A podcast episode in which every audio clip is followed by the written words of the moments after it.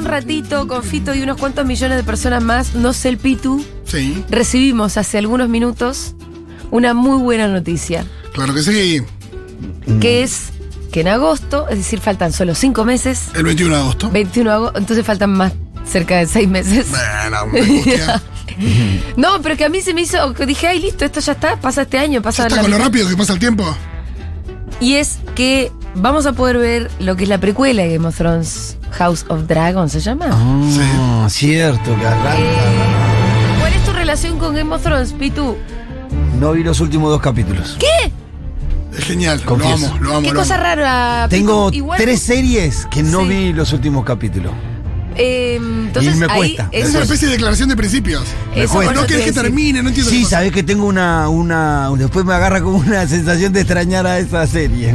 Y Y la dejo ahí, lo dejo ¿A ahí. Me, me me angustia una que va- especie de referee que se agarra la pelota el minuto 40 y dice. Ya- "Bueno, No y quiero que termine este partido. Sí, ¿qué es Termina esto? cuando quiero yo. El dueño de la pelota Bueno, que agarra la pero pelota y se para, va. Pitu, de cualquier manera decirme, o sea, estás diciendo que te faltaron los últimos dos capítulos. Sí. y El último me dijeron que era medio no pasa nada, el Bueno. anteúltimo pasa todo. Es El Thrones. anteúltimo es muy En Donde, donde se define todo es en el anteúltimo. Sí, y el último estaba ahí. El último igual- es bueno, a ver quién entra al trono, básicamente. Claro, bueno. Yo igual lo defiendo a pesar de que la humanidad toda lo defenestró, lo defiendo. Y ni hablar lo que defiendo una serie que nos dio tanto. Muchas alegrías. O sea, nunca un final iba a estar a la altura de semejante serie. No era posible tampoco. No, y aparte había que ir no. pensando en cómo fueron las últimas temporadas y claramente había, había una, Claro. Una diferencia por ahí en calidad con respecto a otras Sí, cosas. sí, sí, sí, se Una notaba. precipitación de los acontecimientos Igual también. el anteúltimo, anteúltimo capítulo de la última temporada, por favor. Sí, sí, hay gente que la tenía tatuada, hay que decirlo también. Gracias Sí, por sí. eso. O sea, Eso igualmente no- te habla de que Ah, vos viste Game of Thrones, Claro, ¿sabés? sí, de lo que hablamos cuando Sí, hablamos sí, de claro, claro, claro. Yo, mirá, vi los últimos eh, capítulos de Vikingo, Sí. los últimos cuatro, los vi la semana pasada porque sale la otra. Ah, que- No, bueno, pero eso es diferente porque sí, bueno, ya lo lo- pongo al día porque viene lo que Claro, porque bueno. viene la nueva. Ahora que viene esta me obliga a ponerme al día con Igual cosas es y mirar los precuela, últimos ¿eh? capítulos.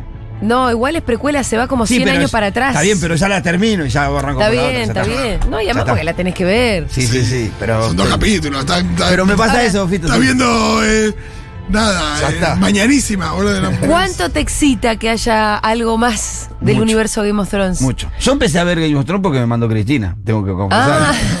Yo confieso eso. Ahí me dijo, eh, la, del- la- la del presidente de Estados Unidos, ¿cómo? Eh, House of Cards House of Cards. House of y Cards. Game of Thrones. Las dos fui a ver al mismo tiempo que Cristina. Con dijo. House of Cards exageró, Cristina. La Sí, bueno, pero fui a ver la. Sí.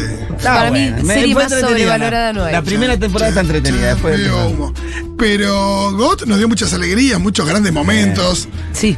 Y eh, veremos qué pasa con esta, porque también es verdad que las expectativas están muy altas. Sí. ¿Qué Hay que ver si no? están a la altura de Y la por ejemplo, serie, la presentación. Escuchás el sonidito de HBO. Y ya y viste que ya el- el cuerpo ya libera una cantidad de endorfinas Game of Thronesianas. Ah, qué lindo. Bueno, está eso, ese, ese mini orgasmo. Sí. Después va a haber mapita, no va a haber mapita, la música va a ser la misma, no va a ser la misma. Ah, debería Una gran para mí música, debería eh. ser la- sí. Va a tener la música, cambiar el mapita, el mapita actualizado. Mira cómo son las cosas. Me acuerdo que al principio a mí no me gustaba nada la presentación de Game of Thrones. Toda la maqueta esa, ¿viste? O sea, qué pedorra esta presentación. No, no, no tiene nada que ver con la serie. Y después te terminás encariñando. Sí, sí, sí, sí. Ya la musiquita te pone. Ya la musiquita te pone. Eh, el otro día Lucas Baini, que es un streamer que habla mucho de cine y muy bien, hizo una especie de mundial de intros y creo que ganó el de la de ¿Ah, GOT. Yo voté por la de Alf, que llegó a la final, porque para mí es la mejor intro de la historia de la Eh, serie. Alf, sí, Alf es buenísimo. No hay intro que refleje mejor el espíritu de cada personaje, porque en GOT Claro. es el mapa, es la rosca, pero es solamente el mapa. Entonces, Sí. al final todo, todo es igual de Bueno, importante. pero ahí. no podés meter la cantidad de personajes que hay en Game of Thrones en, en una. Bueno, en una intro. un En. Alf eran seis, ya está. Bueno, pero los mete muy bien y Muy me parece que sí. refleja más el espíritu Alf, aunque GOT está muy bien, porque es verdad que es un poco el, el tablero, si querés. Es el juego. tablero del juego, Sí, sí, sí. totalmente. Bueno, dicho esto, habiendo expresado nuestra alegría con Es esta. verdad que está muy bien también lo de GOT. ¿Qué cosa? No, no, que está a la altura también, pero bueno, Alf es Alf. Es como la bola en Eh, inglés. dicho esto, y bueno, faltan seis meses, pero a mí me puso contenta. Sí, sí, sí, sí. Es como, bueno. Puedes ir refrescando, podés ir reviendo algunos capítulos por ahí Sí. para ponerte en clima. Bueno, Acá tenés seis a mí meses. es tanto lo que me gusta de esa serie que yo, ca- eh, para cada temporada nueva, me hacía un repaso casi del principio. Claro. Hay algo, hay algo Me que. unas maratones importantes. Todavía no tenía hijos, ¿no? Es difícil pensar lo que va a suceder con. Primero con la situación de hijes. Sí. porque Nosotros nos juntamos durante todas las temporadas. De a ratos en lo de algunos de tus novios que fueron cambiando a lo largo de las temporadas. Yo tenía un novio por temporada en una Sí, época. sí. Y a todos les hacía ponerse HBO. Y todos tenían que. ah, y Y todos recibían al grupo, mi grupo de amigos. Sí, sí, sí. Eh, he visto lo de cada persona, GOT. Hay una temporada que la vimos en la casa de Fito Pai, la verdad. Claro, muy gracioso. Hay otra temporada que la vimos en la casa de Dieguito Iglesias. Sí, no, bueno. eh, después ya con Fede también. La última fue con. Fede. No, Los últimos capítulos no. ya fueron con Rita. Claro. El último cap- los últimos capítulos Fueron con Rita en brazos. ha venido sí. Rita. Sí. sí. Eh, Recién La nacida. serie bueno, que ahora necesitamos- esta etapa de tu vida. Todo, todo. O sea, un- sí. Sí, Una etapa larga de mi Sí, vida. sí, sí. qué lindo. Y hay algún factor común que era que una vez por año vos tenías un estreno de temporada de Game of. Thrones. Totalmente. Algún año se hizo largo, ¿no? Algo sí, pasó. vos- no, vos. Creo que cuando murió Jon Snow. Hubo algo que después hubo que esperar dos años. Hubo una que hubo que Hubo esperar que dos que años esperar, que fue. Dios mío. Sí. Eh, pero, no, lo que. Y después se fueron achicando, ¿te acordás? Sí, Empezaron con 10 Claro, capítulos, después se Claro, empezaron a bajar. claro. Lo que digo es que en Game of Thrones, todo al principio era cocción lenta. ¿Te acuerdas cuando ella tenía los huevos? Que al principio parecían decorativos. No, y todo el viaje de Tyrion al norte es una temporada entera. No, y es un viaje. Después, los viajes le llevaban un minuto. No, no, iban, te- se te- teletransportaban. Sí. Pero lo que digo es que era cocción lenta, mismo literal con los huevitos de los dragones. Sí. Sí, De a era- poco, de a poco después los viste chiquititos, fueron creciendo hasta que Sí, eran sí. lo que fueron. En esta nueva, probablemente te tiren con los dragones por la cabeza del capítulo 1. Entonces, bueno, ¿en qué me vas a impresionar? Claro. Sí. ¿Qué, qué voy a decir? Uh, no puedo creer lo que estoy viendo. No, pero van a Cuando viste la encontrar. anterior, algo van a encontrar. Van a encontrar para impresionar. pero es además- imposible que no nos impresione. Por ahí estoy equivocada con lo que digo. Sí. Pero entiendo que el autor de toda esta historia que vamos a ver en 21 de agosto Sí. es el autor de los libros, cosa que no pasó Sí, pero no de los- con las últimas temporadas, que por, por ahí se había perdido un poco la calidad. Sí, pero creo que en, en los libros donde relata estas historias no es tanto un libro de. eh, o sea, como que acumula historias, pero no sé si hay tanto diálogo. Digo, con, lo- con, con la serie que vimos, Sí. sobre todo la, eso, la- la que, la- todo lo que abarca los libros, Sí. eh, hay algo ahí donde, donde hay mucho diálogo replicado, hay una cosa como de, de escenas muy concretas. Acá lo que no sé cuán- cuánto detalle hay y cuántos se van a escapar de esos libros. Sí. Pero bueno. al ser quien lo escribió la historia, ¿no le puede él. imprimir más detalle? Sí, pero no es el mismo guionista. Entonces por ahí pasa algo Ah. parecido a lo que pasó en las últimas temporadas. O no, veremos. Ojalá que no. Bueno, ojalá que sea mejor. Igual no estaban tan malas las Mal últimas no va a temporadas. estar. Aparte- ya Mal va a ponemos estar. como muy críticos, muy, muy Quisquillosos. sí, claro. Aparte, es como, es- es dragones. como, viste, la- Al final son dragones. Claro. ¿Te acuerdas que nuestro, nuestra reflexión eh, el día siguiente, el último capítulo, fue un poco. No es Miss Universo tampoco. No, Entonces, pero, ah, gracias, gracias por la magia. pero- gracias pero por los dragones. Gracias por el transcurrir de una serie absolutamente Sí, maravillosa. Hermosa. Sí. Hermosa, de verdad. Yo vi la, eh, viste que en HBO dan el, el- como el detrás de escena. Sí. Ahí. muy bueno también. También. eh, Sí, muy lindo. bueno. Todo muy lo bueno. que sea Game of Thrones, dámelo. Sí, me lo vi entero, me lo vi. Dame, Lo quiero siempre. O sea, aparte que viste el, el día de la última afirmación de la última escena, Sí. te, te emocionás con esa. ¿viste? En el momento me emocioné, te pones. Uh. No, hay una serie que está muy por encima de la. del. Nada, el talento medio discutible de algunos actores. Porque los actores esos los llevas a otras películas, otras cosas. Mm. Algunos, Hacen agua, ¿no? sobre todo los Muy bien, muy bien casteado, muy bien dirigidos. Bueno, en fin, vamos a hablar de otra cosa ahora. Dale. Radicalmente de tema vamos a cambiar, así que cambiame incluso la cortina, Dieguito. Em, hace algún tiempo que venimos hablando un poco del tema de, sobre todo puntualmente, del tema del acceso al lago escondido. Sí. Allí en las tierras de propiedad del magnate británico Joel Lewis, en Río Negro. Es eh, un tema que lo venimos siguiendo, venimos siguiendo la marcha que ya se hace hace cinco años, la marcha anual al lago escondido. Eh, ahora está judicializado el caso y tendremos novedades pronto. Pero bueno, nos abrió la pregunta también, que teníamos ganas de armar una suerte de informe especial, sobre el tema de la extranjerización de la tierra.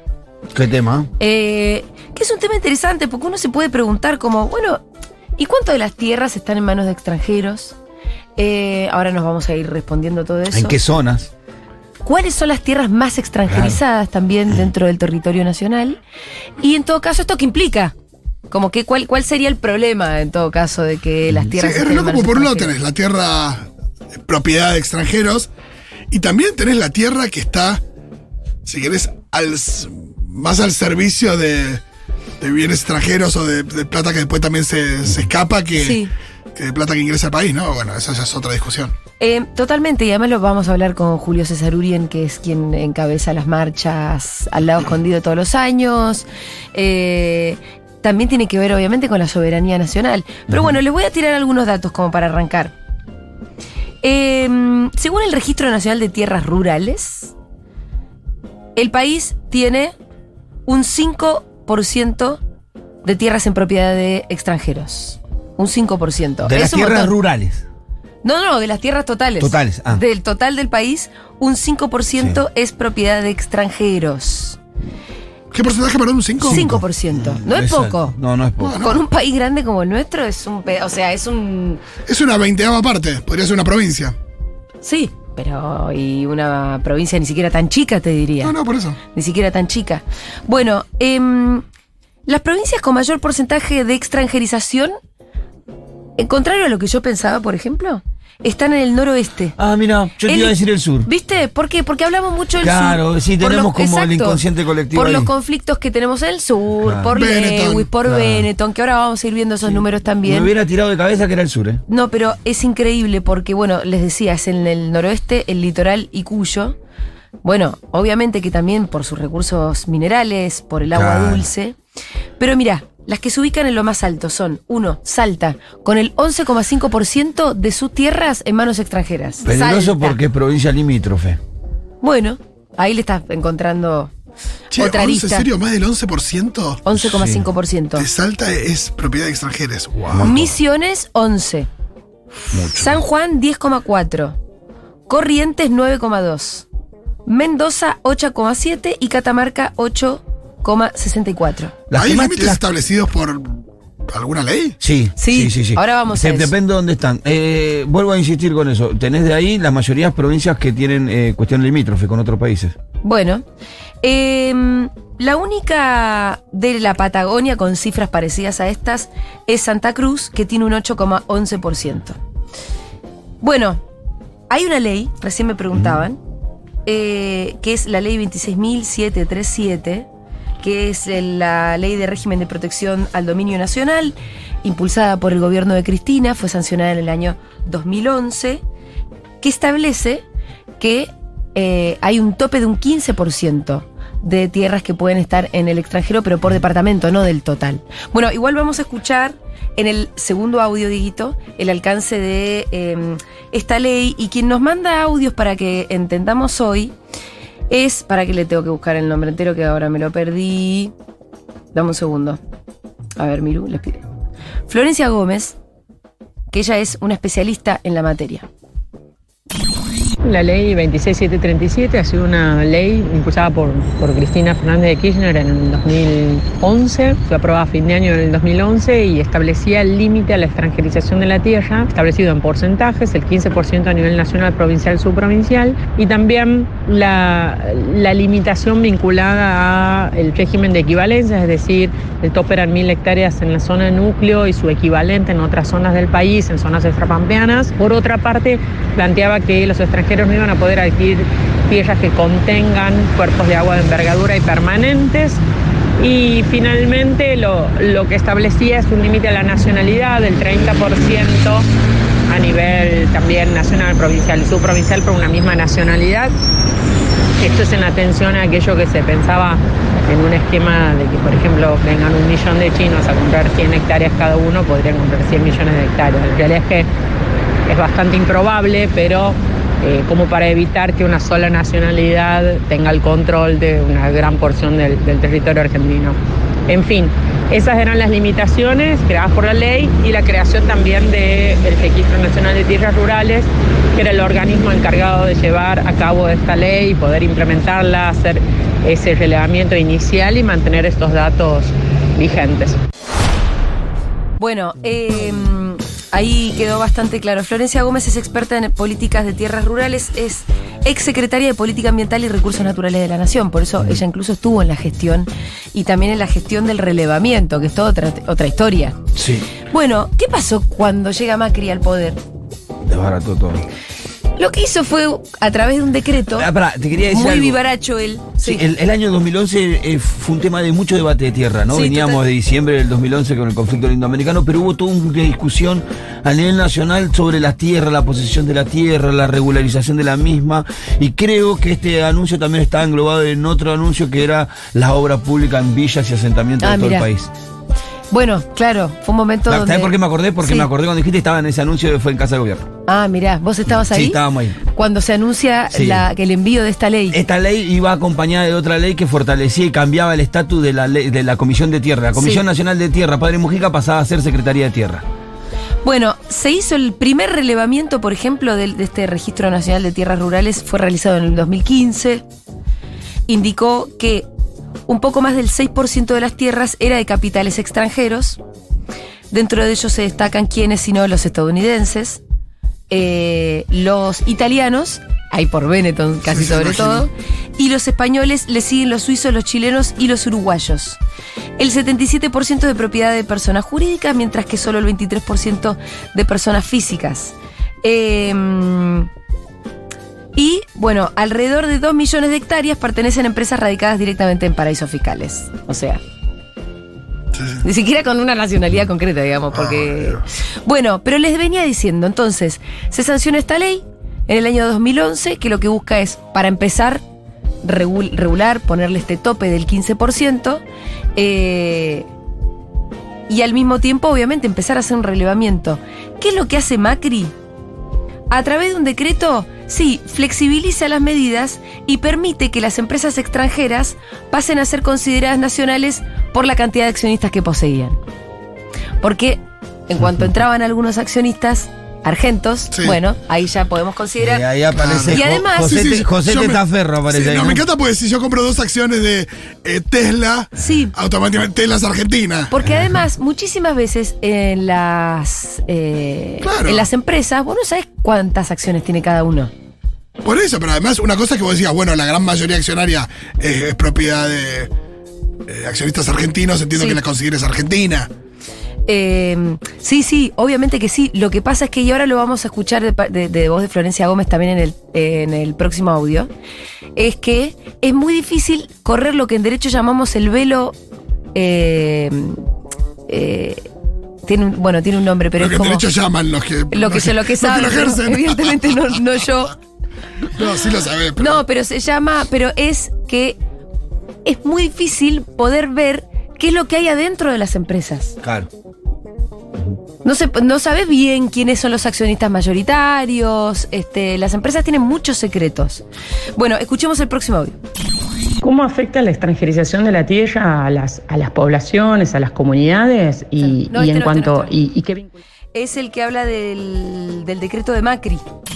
En cuanto al decreto de Mauricio Macri dictado en, en, el- en junio del 2016, el decreto 820 del 2016, nosotros decíamos que facilitaba la extranjerización de la tierra porque lo que hacía era eh, eximir de la solicitud de certificado de habilitación, es decir, recordemos que estamos hablando de la ley de tierras, la ley impulsada por Cristina Fernández de Kirchner, que en el 2011, final del 2011 se aprueba la 26737 y es una ley que establecía que los extranjeros que quieran adquirir tierra en el país debían pasar por el registro de tierras, debían cumplir, deberían eh, asegurar, digamos, que no afectaban ninguna de las limitaciones que establecía la ley, como no contener cuerpos de agua de envergadura y permanentes, el límite de extranjerización era de un 15% a nivel nacional, provincial y subprovincial.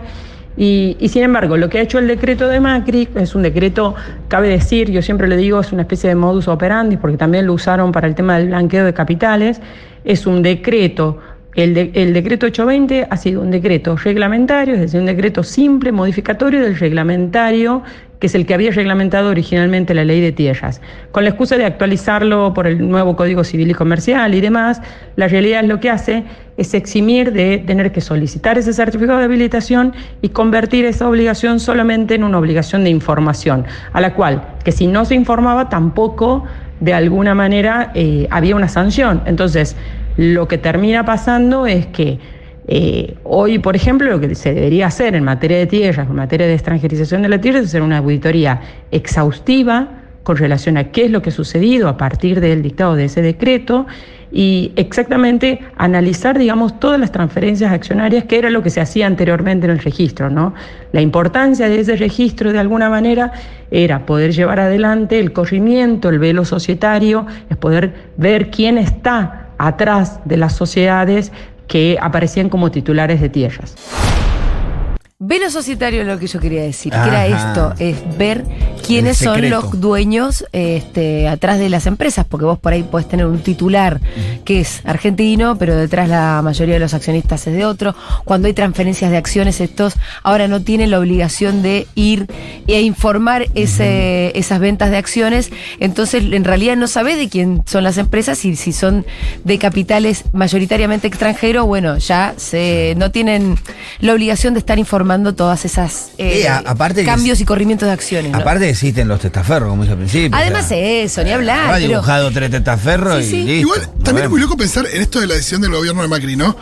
Eh, ¿Qué te lleva a de repente, porque no es un tema en agenda, Sí. digo, no sé, la gente le pasa lo siguiente, eh, se queja por la inseguridad, la inflación, lo que fuera. ¿Qué te lleva a este ¿Qué decreto? te lleva a decir, ah, ¿sabes qué? No, ¿Por qué no hacemos un decreto Los que... Porque, la- porque los amigos. es la única razón. Los es la única. amigos. Es la Porque única es el sector porque- al que pertenece. porque hasta Porque nadie, nadie- inclusive nosotros no conocemos ese reclamo, ¿viste? nosotros acá no sabemos que para no. las empresas. Él sí sabe por qué es ese Por eso, porque, digo, si vos dijeras, voy a reducir retenciones, que también es algo que podría hacer Macri, bueno, puedes decir, no, ¿sabes qué? Para poder exportar más. Sí. Digo, hay una explicación que te puede gustar o no, porque tiene que ver con que el país crezca. Sí, aparte. eh, con que a la gente le cambie la vida. Obviamente tiene que ver con las necesidades de sus amigos del sector al que él pertenece. Él es íntimo amigo, por ejemplo, de Joe Lewis, que es un personaje muy también importante en toda esta historieta. Y es el, el- el disparador para, por ejemplo, este informe. Pero ahora vamos a ver que él también tuvo una posición dominante porque lo que hace Lewis también es comprar y vender. ¿Entendés? Entonces Lewis va, compra estratégicamente en un punto importante de la Patagonia, Campos Hermosos, lo- empieza a comprar alrededor y después lo que hace también es venderle, por ejemplo, a los árabes. Entonces, entre extranjeros empiezan a hacer unos negocios fenomenales con tierras argentinas, con lagos adentro incluidos, ¿no? Eh, bueno, lo que escuchábamos ahí también de lo que decía Florencia, este 15% de tope es a nivel nacional, pero también a nivel provincial y a nivel subprovincial. Y hay algunos departamentos que superan muchísimo ese 15%. Ahora vamos a ver algunos números. Por ejemplo, eh, Lácar, este vos lo conocés bien, Sí, Rolo, claro, porque son pagos de tu familia. Claro. Mirá, Lácar en Neuquén tiene un 54% de hectáreas en mano de capitales foráneos. Igual no sé cuánto es el porcentaje, pero es muy alto. Eh, Magallanes en Santa Cruz tiene un 25,7%. Wow. Cuyamen, que nos suena mucho porque es donde desapareció Santiago Maldonado y tiene un conflicto mapuche ahí. Va, un conflicto en realidad con este, algunas comunidades mapuche. Eh, esto es en Chubut, tiene un 22,9% extran- eh, de, de tierras extranjeras. Bariloche pasó de tener 21,61 en 2015 a 13,6. ¿Y cómo fue una modificación tan importante de un año al otro por las modificaciones de que hizo el decreto de Macri? Claro. El decreto de Macri permitió que Claro, de uno pronto estos porcentajes se positivo, variaran claro. mucho. Claro, pero en realidad ahora es mucho más mentiroso. Claro, pero por ahí es- ahora es mucho más mentiroso, totalmente. Mira, eh, según un informe de la Comisión Investigadora para el Relevamiento de Transferencias de Tierras Rurales realizados por la Universidad de Río Negro y la legislatura de Río Negro para el 2015, los extranjeros con mayor cantidad de hectáreas eran personas jurídicas. Estancia Río Follé LCA de nacionalidad belga.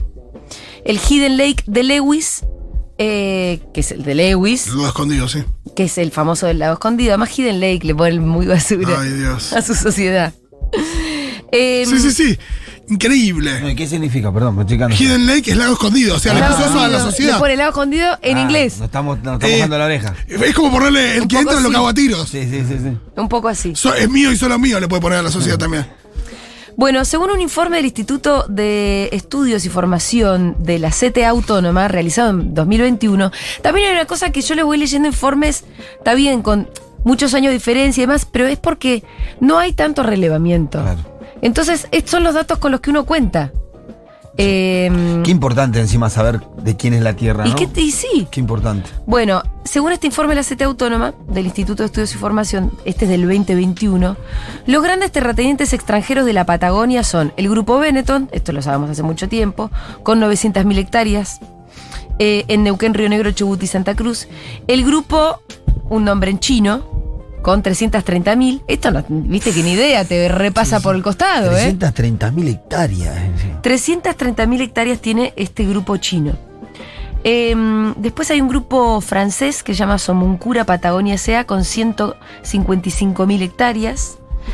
Eh, bueno, después tenés más de Estados Unidos, de Canadá, el famoso Ted Turner también con 56.000 y Joel Lewis que tiene 38.000. Al final no es tanto en comparación, por ejemplo, con Benetton, ¿no? Claro.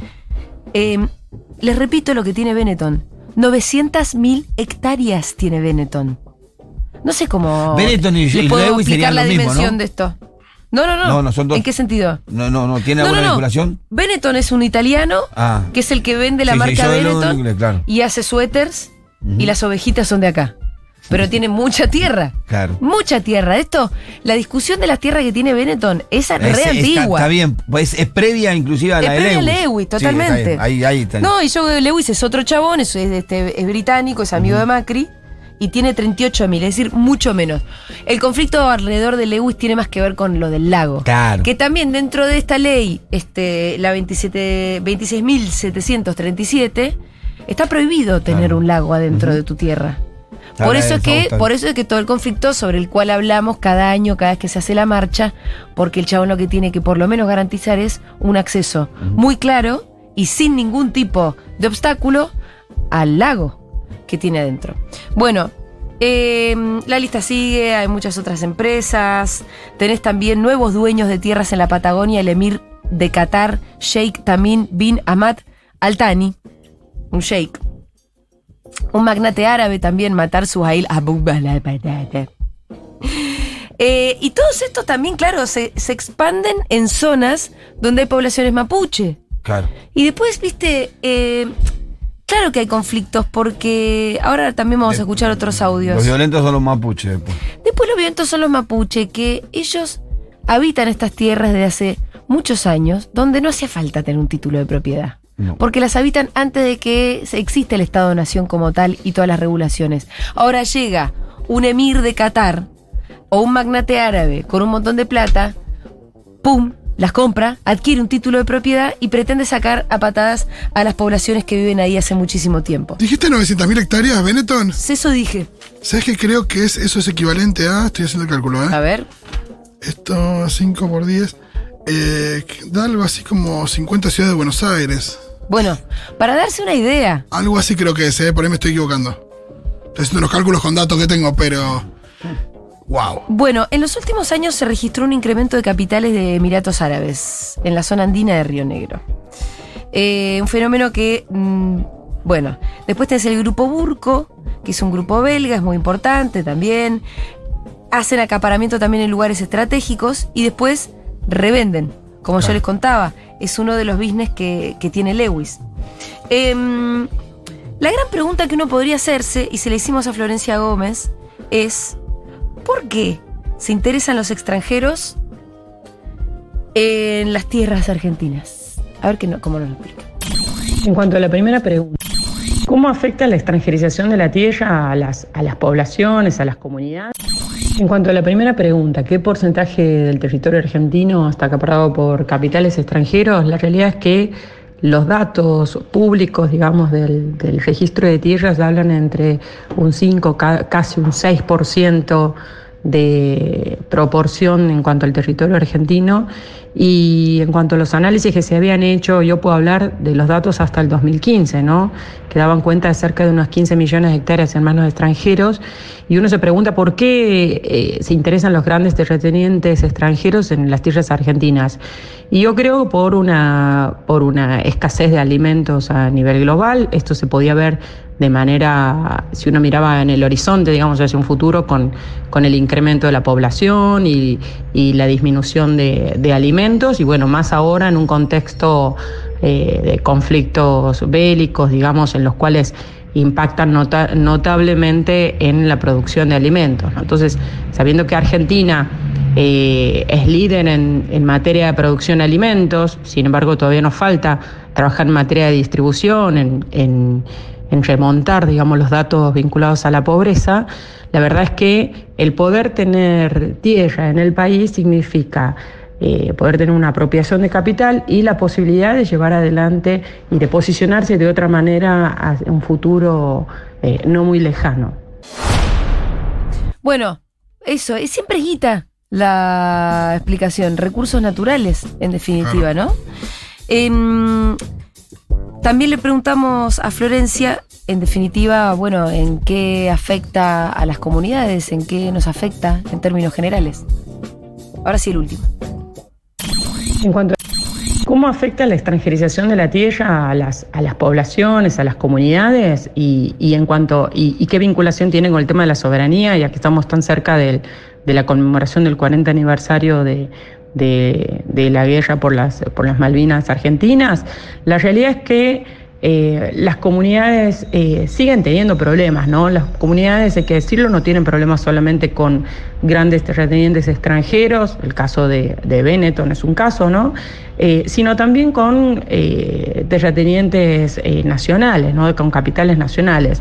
La realidad es que hay un- una situación de irregularidad dominial o si se quiere de falta de regularización dominial en la cual cuando se producen digamos la, cuando se produce el aumento del precio de la tierra pasa a haber una mayor conflictividad sobre la tierra sobre todo en las zonas de expansión agrícola es decir las comunidades que históricamente han vivido en la tierra ya sean pueblos indígenas o comunidades campesinas crianceros puesteros eh, históricamente no necesitaron el título de la tierra. Sin embargo, cuando estas tierras cobran mayor valor, cuando avanzan, digamos, eh, avanza, digamos, eh, otro tipo de producción más expansiva o más de, del tipo del agronegocio, cuando avanzan eh, sobre ese tipo de territorios, generalmente es merced a la conflictividad. La verdad es que los casos, la mayor cantidad de los casos de extranjerización de la tierra provienen porque antes ha habido una concentración de la tierra. Es decir, los, los grandes territorios, si se quiere, las grandes propiedades, íconos, si se quiere, en materia de extranjerización, muchas veces han sido grandes propiedades, íconos, en materia de concentración, en materia de entrega de tierras, y ahí tenemos muchos de los apellidos notables, digo, los Blaquier, los Roca, tenemos apellidos notables eh, que, que- que tuvieron en su momento eh, grandes territorios, digo, el ingenio El Tabacal, o sea, eh, grandes propiedades que después en los 90 pasan a ser extranjeras. Bueno, acá lo que decía Florencia Gómez al final me parece clave. Antes de la extranjerización de la tierra hace falta un proceso de concentración de la tierra, porque claro, no es que llega Benetton y compra chiquito, compra chiquito. ¿No? Vamos a saludar a Quique. Viale, que justo estaba para su columna, pero no podíamos no invitarlo a que también participe de este pequeño informe que estamos haciendo, Quique, sobre extranjerización de la tierra. Y recién me decías que vos la conocés a Florencia Gómez. La conozco hace mucho, a Flor Sí. es una gran amiga, la, la quiero mucho, es alguien que me encanta su tonada, siempre me gustó. Eh, sí. Y es una gran amiga, no, eh, laburamos juntos, cuando yo laburaba con Pino ya estaba en el Senado también, Sí. siempre laburó este tema. esta- Sí, es una la experta en políticas de tierras rurales y fue secretaria de Política Ambiental y Recursos Hasta hace muy de la poco, Nación. hasta hace muy poco, Sí. así que es, es muy copada, muy copada y sabe un montón de extranjerización. Fue, bueno, muy, muy importante en la ley de extranjerización que recuerden, bueno, lo, lo habrán contado, pero que Macri por decreto Ay, sí, ¿no? sí, cambia. Es Sí, increíble, sí. un decreto de necesidad y urgencia. Recién justo lo comentamos, un decreto que, ca- que modifica Oh. en realidad la reglamentación de la ley del Claro. 2011 Claro. y lo que lo que permitió fue que en definitiva no supieras un poco de qué de quién son las sociedades. Total. Velo societario, decían los Eh, oyentes. claro, velo societario, sí, gracias oyentes. Después lo escuchamos en el audio de Florencia Gómez. Eh, que a mí no me salía a decir velo, viste que yo como soy una pésima abogada. No, no, bueno.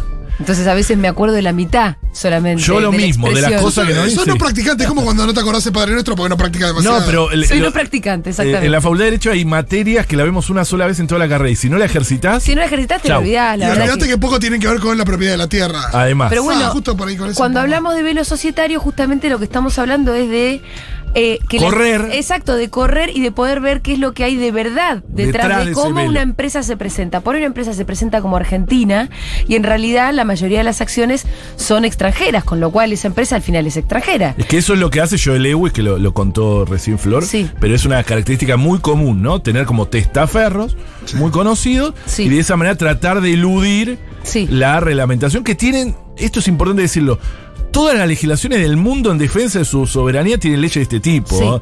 Eh, porque ahora volvemos siempre a lo mismo, ahora que está tan de moda, ¿no? Los libertarios y todo eso. Eh, ¿Dónde hay una ley? En todo el mundo hay leyes de este tipo que protegen el territorio y la soberanía. Bueno, para la última marcha que se hizo al lado escondido, Mm. eh, me acuerdo que uno de los videitos que, que- que difundía la FICPA, me parece que se llama, Sí. eh, era, imagínate Inglaterra. Entonces el videito mostraba Muy Inglaterra. buena eso, ¿verdad? Imagínate un argento que va y que se compra un tercio de Inglaterra. Claro. Imagínate que además se compra un lago adentro de esa porción enorme de Inglaterra. O sea, es impensable Y realmente. pone un aeropuerto, porque Y además pone su propio aeropuerto. A dos horas, o menos, menos que dos horas, mucho lo de menos de. Malvinas, ¿no? ¿Cuánto es lo de La- Benetton? lo que tiene Benetton en Argentina es, Sí. es equivalente a la superficie de Jamaica, que es un Claro. país. Es un país y no es un país mínimo. No, no. No. Es Bien. el mayor terrateniente, sí. Vamos a, a, um, saludar en este momento a alguien que siempre es un gusto saludar. Es Julio César Urien, es presidente de la Fundación Interactiva para Promover la Cultura del Agua, que recién le dije FICBA, porque es- en realidad es FIC, FICA. Bueno, Julio, ¿cómo estás? Julia Mengolini te saluda. ¿Qué tal? Muy buenas tardes. Buenas Gusto tardes. Bueno, Julia, además, un batallador de mil batallas. Este, quienes conocen su historia saben que hace tiempo es alguien a quien la voluntad no se le terminó nunca. Sí. Eh, bueno, Julio, la última marcha, la verdad que dio mucho que hablar porque fue una de las más violentas de todas. Hagamos un pequeño raconto, por más que en este, en esta radio y en este programa en concreto ya hemos hablado y siempre seguimos el tema. Sí, bueno, ahí como vos decís, este empresario británico que tiene una empresa, Lago Escondido Sociedad Anónima, compró tierras en forma irregular en la zona de frontera con Chile, que no, no- un extranjero no la puede comprar.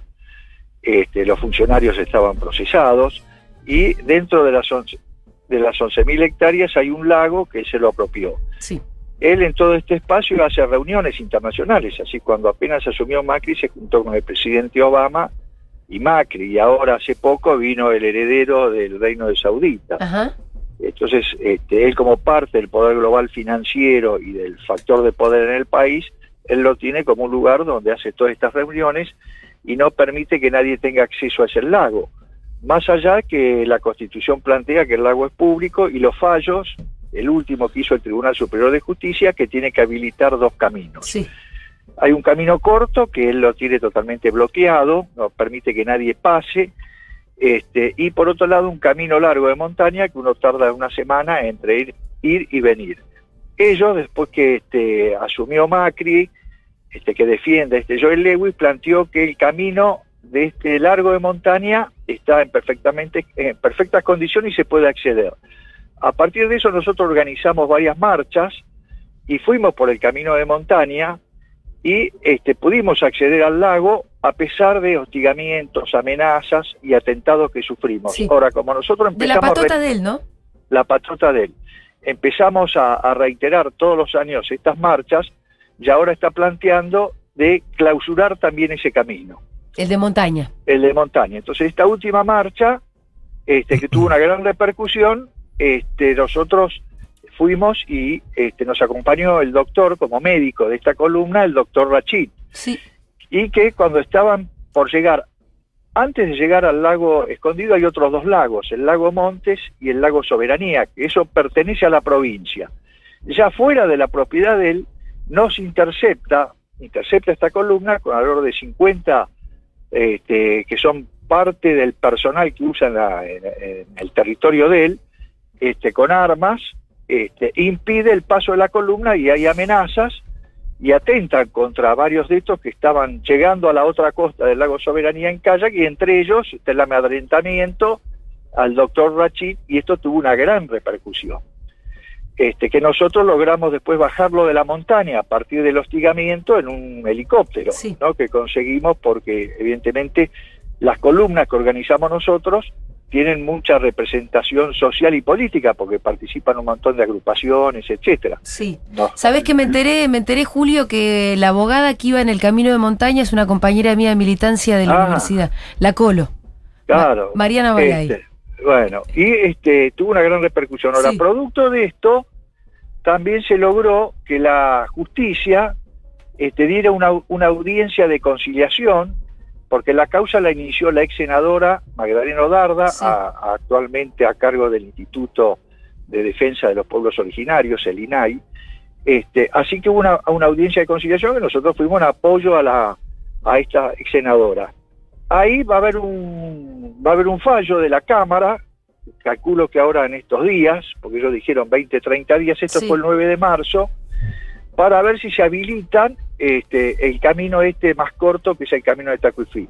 Ahora, lo llamativo es que fueron los abogados de esta empresa de Joel Lewis con los abogados de la provincia de Río Negro apoyando este, la posición de Joel Lewis Sí. que quiere, este, ahora está planteando este, eh, clausurar los dos caminos, Claro. el de montaña y el de Tacuifí, y abrir un tercer camino que hay que desmontar, hay todo un problema ambiental, este, que yo creo que si, si no se va a hacer y si se hace lleva 10 años y un problema, como te decía, de impacto ambiental. La contrapropuesta de ellos es abrir otro camino, cosa de que no haya nunca un camino, digamos. Claro, Esa claro, es y la ahí- estrategia.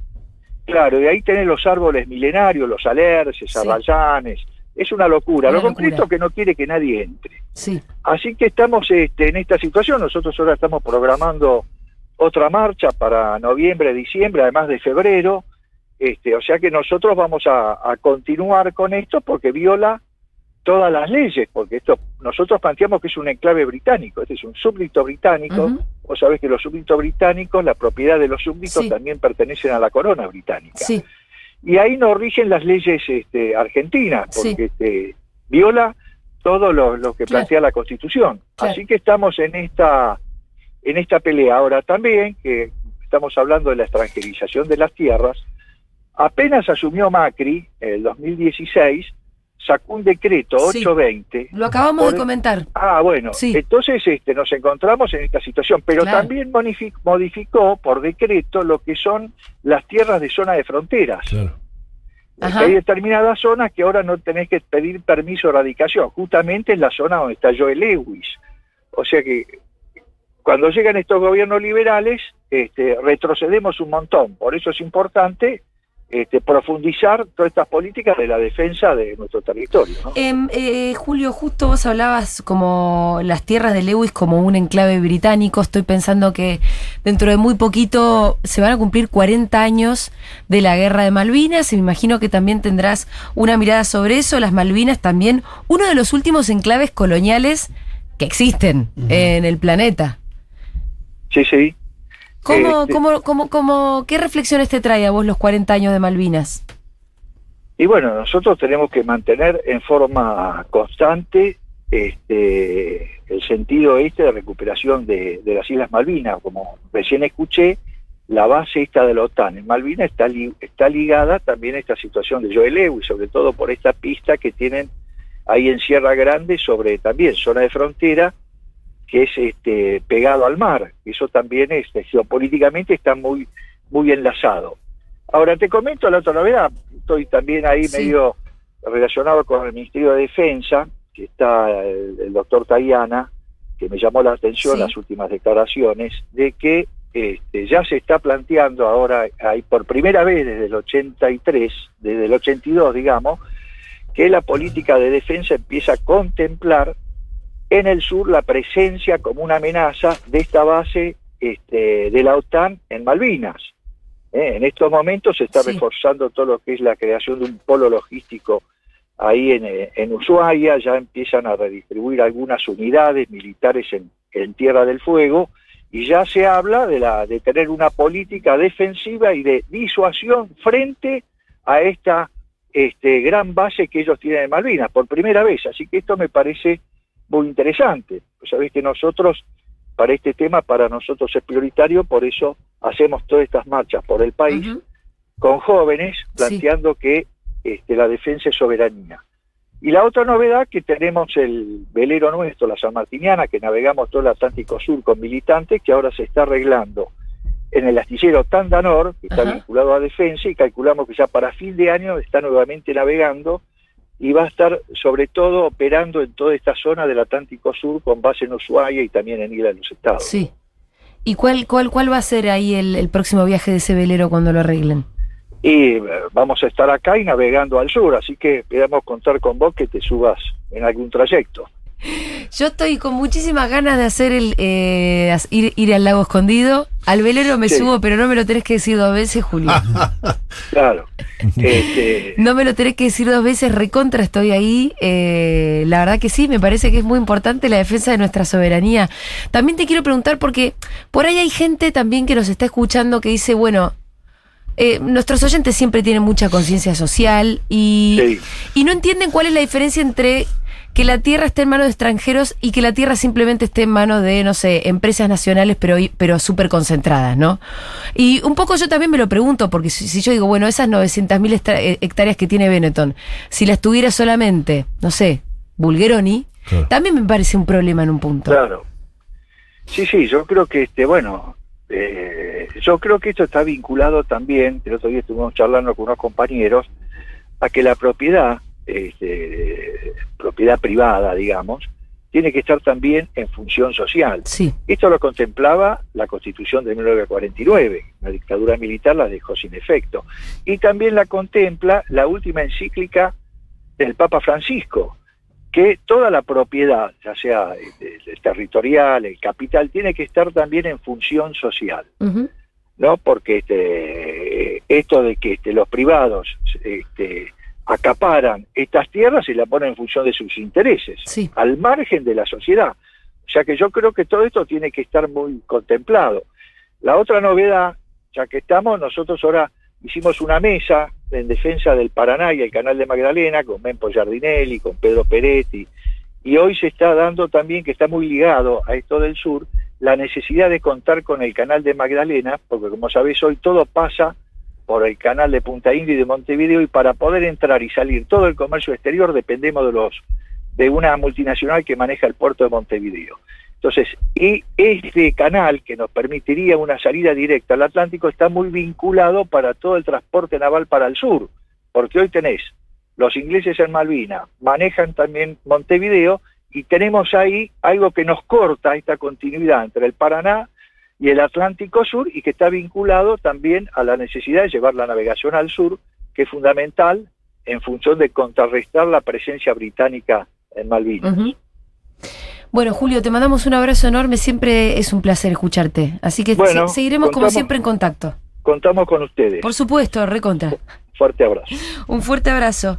Era mm, Julio César Urien, es presidente de la Fundación Interactiva para promover la cultura del agua, pero la verdad que nos queda re chiquito presentarlo así. Yo siempre les quiero recordar que Urien tiene una historia de esa que uno dice, ¿vos sabés eh, un poquito o no, Quique? No, pero me hace, bueno, tiene muchos amigos en común y me hace acordar mucho la historia de Pino, que algunas cosas se iba a contar de esto. lo que pasa es que él fue militar, fue montonero, Claro. estuvo preso por la tip- AAA, eh, tomó la ESMA cuando, con el regreso de Perón, el primer regreso de Perón, él lo quiso ir a recibir por ser un militar peronista y como no lo dejaban ir, lo que hizo fue tomar la ESMA. No, es una historia increíble. Ah, terrible. Fue, sí, to- tomó la ESMA, Julio César. Claro. No es un señor, y es un señor que ahora tiene setenta y pico de años Claro. y es el que organiza la marcha al Lago escondido Me enfrentándose a la patota de Lewis. O sea, hay gente a la que la voluntad no- y la cuerda no se le termina nunca. No, eso Este es de increíble, me hace acordar, sí, por eso. A Pino, totalmente. Pino tiene eso. Después hay otro que quería hacer lo mismo del velero, que ya me imagino por Sí. dónde viene la mano. Eh, que es Pablo Vergel, que es un viejo ambientalista, también peronista, ambientalista, las dos cosas, que también siempre quería esa del velero. Eh, no, y además me hace acordar, bueno, por Mempo Giardinelli, por los temas que está tratando, todos estos temas para Pino eran, lo, eran importantísimos. El tema de Joe Lewis, con su amiga que era Magdalena Odarda, que es la que inició la causa hace Sí, tantos sí, sí, que ahí años. la mencionó recién. Sí. Sí. eh, es como querellante. Eh, no, en realidad es accionante, pues una acción Accionante. civil que la ganó, la ganó con, un, con, con otro abogado. A ella le aflojaron gomas, eh, le aflojaron, le sacaron tornillo de, las, de los, en, en las Patagonias, eso es terrible, que se le salieron las ruedas de las camionetas. O sea, e- esas cosas le hicieron a Sí, Magdalena son Odarda. atentados. Eh, atentado directo que en la Patagonia sí puede significar eh, en cualquier lado, ¿no? Obviamente. Pero la, le hicieron de todo a Magdalena que viene con esta causa y que Joel Lewis no quiere. Nosotros en 2017 con Pino hicimos una denuncia penal. Sí. Porque, ¿qué pasó en ese momento? En ese momento el procurador de la nación, que era Balbín, ¿se acuerdan que Balbín se fue de forma muy misteriosa? Va, Sí. o muy escandalosa. En realidad porque había, bueno, se, se hablaban de... eh, de, de algunas cosas que, que estaba denunciando como procurador y después pusieron un procurador amigo que era Sarabia Frías que es totalmente amigo, etcétera.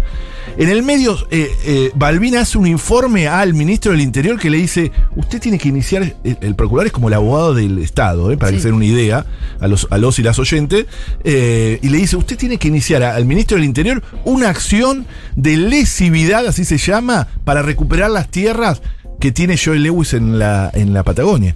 Esto hay un, hay un dictamen, hay un dictamen firmado por el Estado en el 2017 que hace Frigerio, lo desecha y dice, no, no le voy a dar bola a mi, a mi abogado, Sí. no voy a iniciar esas acciones, nosotros denunciamos penalmente, después lo cambian a Balbín. Recuerden que a Balbín lo echan Ajá. medio por la ventana, por esto y por, por el tema también del correo argentino que le había dictaminado, Claro. ¿se acuerdan?